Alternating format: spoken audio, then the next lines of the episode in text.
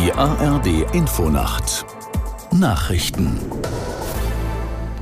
um 1.30 Uhr mit Juliette Groß. Die Entscheidung von Bayerns Ministerpräsident Söder, seinen Stellvertreter Aiwanger im Amt zu lassen, ist in der Ampelkoalition in Berlin auf Kritik gestoßen. Finanzminister Lindner sagte in der ARD, Söder habe seine eigene politische Zukunft mit der von Aiwanger verbunden.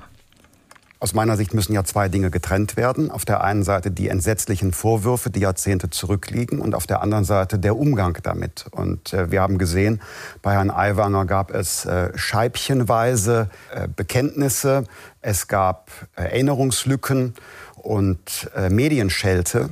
Jedenfalls äh, nicht eine klare Position, Reue und Entschuldigung. Finanzminister Lindner. Der ukrainische Präsident Zelensky hat am Abend angekündigt, seinen Verteidigungsminister Resnikow zu entlassen. Nachfolger soll der Chef eines staatlichen Vermögensfonds Umerov werden. Aus Kiew Rebecca Barth. Die Entscheidung kommt nicht überraschend. Immer wieder wurden in den vergangenen Monaten Korruptionsskandale im ukrainischen Verteidigungsministerium öffentlich. Nun soll Verteidigungsminister Oleksiy Resnikow seinen Platz räumen. Das forderte der ukrainische Präsident Zelensky am Abend in einer Videoansprache.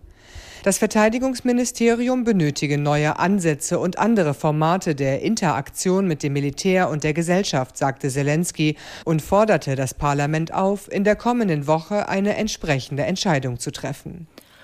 Umweltministerin Lemke will den Abschuss von Wölfen erleichtern, um Weidetiere besser zu schützen.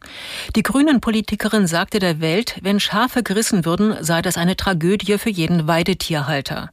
Daher müssten Abschüsse von Wölfen nach Rissen schneller und unbürokratischer möglich sein. Lemke kündigte an, bis Ende des Monats konkrete Vorschläge zu machen. In Deutschland sind die Bundesländer für das Wolfsmanagement verantwortlich, doch der Wolf ist durch internationale und nationale Gesetze streng geschützt. Niedersachsens Wirtschaftsminister Lies hält es für möglich, dass im Winter in Deutschland das Gas knapp wird. Niemand könne seriös vorhersagen, ob das bislang gespeicherte Gas für einen harten Winter ausreiche, sagte der SPD-Politiker der Hannoverschen Allgemeinen Zeitung. Er warne davor, gelassen mit der Situation umzugehen. Nach Angaben des Ministers sind, sind die deutschen Gasspeicher derzeit im Schnitt zu 94 Prozent gefüllt. Das Wetter in Deutschland. Nachts wechselnd bewölkt, vor allem in der Westhälfte klar. Trocken, aber im Norden gebietsweise Nebelbildung. Tiefstwerte 16 bis 7 Grad. Am Tage nach möglichem Frühnebel heiter bis wolkig und verbreitet trocken, 20 bis 31 Grad. Die weiteren Aussichten? Am Dienstag vielerorts heiter, selten wolkig und trocken, 21 bis 30 Grad. Am Mittwoch kaum Wolken, meist sonnig und trocken, 21 bis 31 Grad. Das waren die Nachrichten.